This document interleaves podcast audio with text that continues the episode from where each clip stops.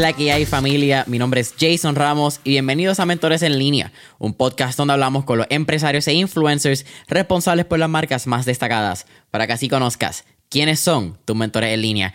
Y este es un episodio bien diferente, Gorillo. Este es un episodio que se va sin editar, es un episodio que vamos a ver cómo sale. Es la primera vez que hablo de un viaje que doy personal, pero fue un episodio que ustedes pidieron en las redes sociales cuando les pregunté y es, yo creo, la, ¿qué hacer en Nueva York si tienen 96 horas en la ciudad? Y no vengo a hablarles de cuáles son las mejores cosas, ni los mejores sitios de comida, ni las mejores atracciones. Porque creo que una ciudad como Nueva York nunca se termina de ver y más. Y con todo y eso, si eres un local que vive allí 10, 12 años, es bien difícil tú poder ver todo lo que sucede en esa ciudad. Es una ciudad de mucho movimiento y con muchas atracciones.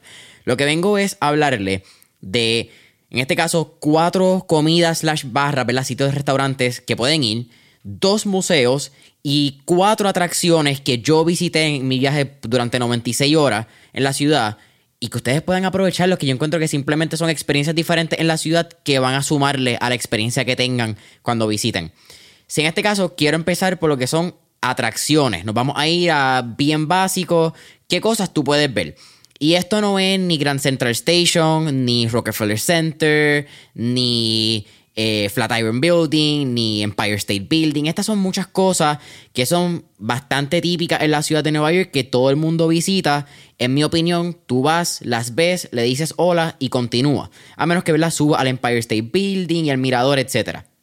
En mi caso, voy, las veo, las enseño y nos fuimos.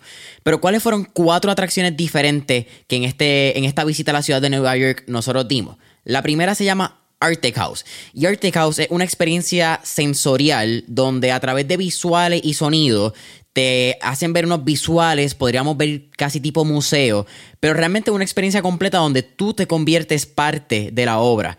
Y es una experiencia completamente dinámica. Si no me equivoco, el costo de entrada alrededor de 28, 29 dólares.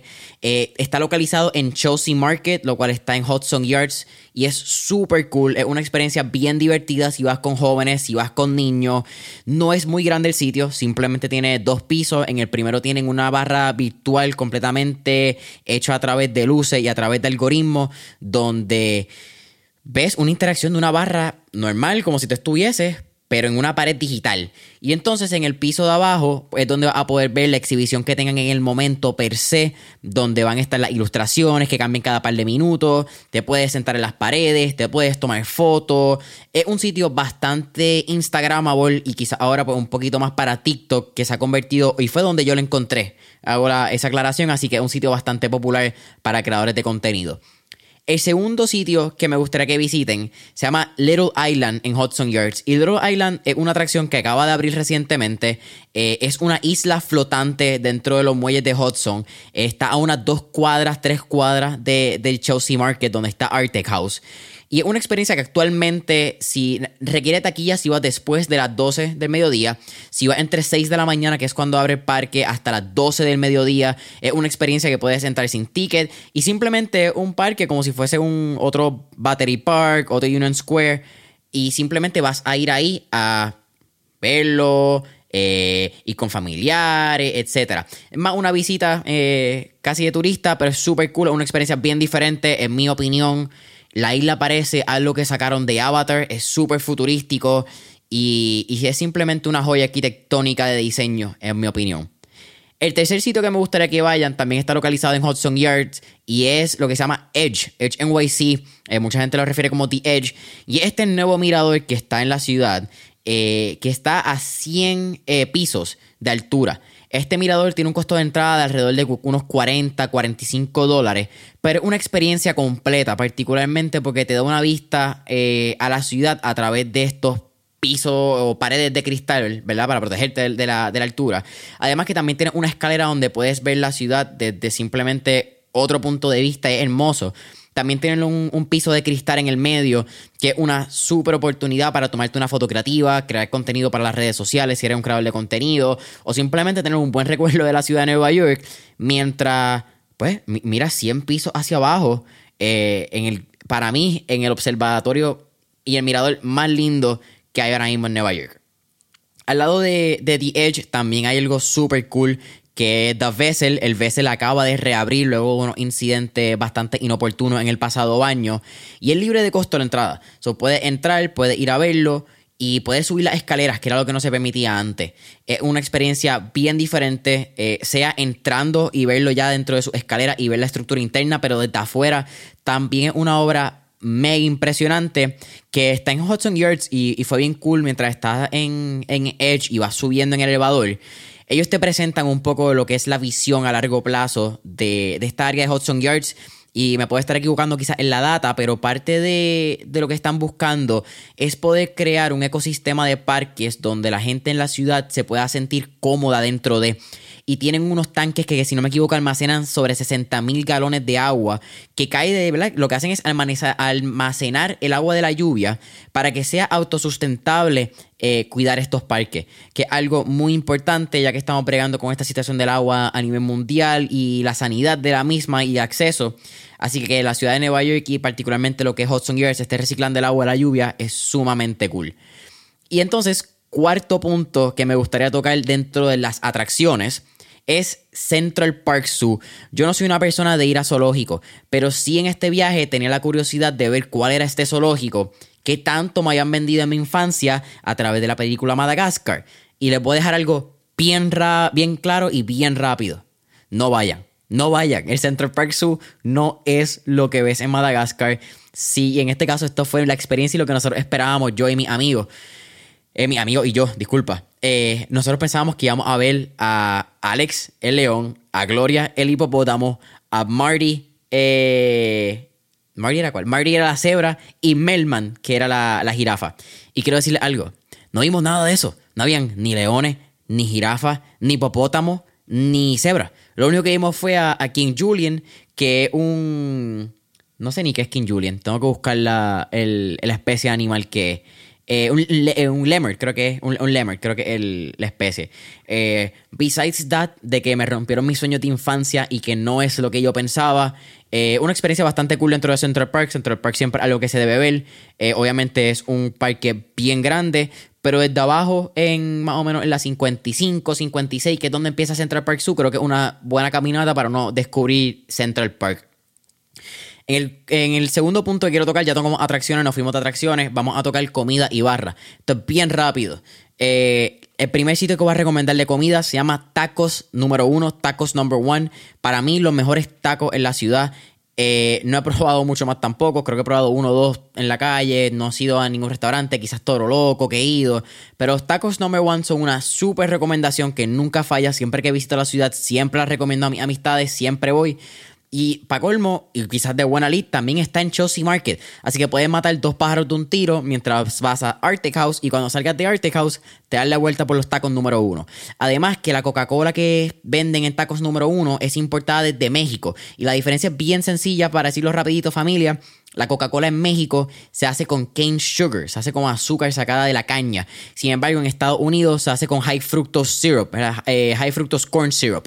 Y esa es la única diferencia. Para mí sabe un poquito mejor. Yo no tomo Coca-Cola regularmente. Siempre que visito Tacos Number One me tomo por lo menos una o dos en esa visita. Segundo lugar de comida que no puede faltar en una visita de Jason Ramos a Nueva York. Lombardi's Pizzería, localizada en, en Little Italy, en Nolita, como le decimos, es lo que se conoce históricamente y lo que yo, ¿verdad? Lo que dice el restaurante es la primera pizzería de Nueva York y es un icónico, es un sitio icónico de verdad. Es un sitio que solamente aceptan cash. Eh, el menú es bien rápido, quienes te van a atender normalmente saben qué van a comer. Y en mi recomendación yo pediría de aperitivo las bruchetas, pediría mozzarella con tomate y entonces yo me voy bien simple con las pizzas en Lombardi, siempre es margarita. A mi viejo le encanta la que tiene... Eh, ah, no, es prosciutto y eh, se me olvidó lo otro que tiene. Pero eh, yo me voy bien simple y siempre me voy con lo que es margarita, bruschetta y eh, tomato mozzarella. Tercer lugar que les recomiendo fue una recomendación de este viaje, nunca había visitado y creo que es un lugar mega cool de. Está, alrededor, está localizado en, si no me equivoco, tercera con 72, con 74 y se llama JG Melon. JG Melon es un lugar bastante clásico de hamburger. Eh, también, igual que Lombardi, solamente aceptan cash. So es un, sitio donde tú vas a ir a pedir el menú de hamburger, esto es bien fácil. Tienen bacon hamburger, bacon cheeseburger, hamburger, cheeseburger. No hay mucho más, no hay mucho menos. Eh, y es un sitio bastante cool. Va a tener un, americano, un hamburger bastante clásico americano.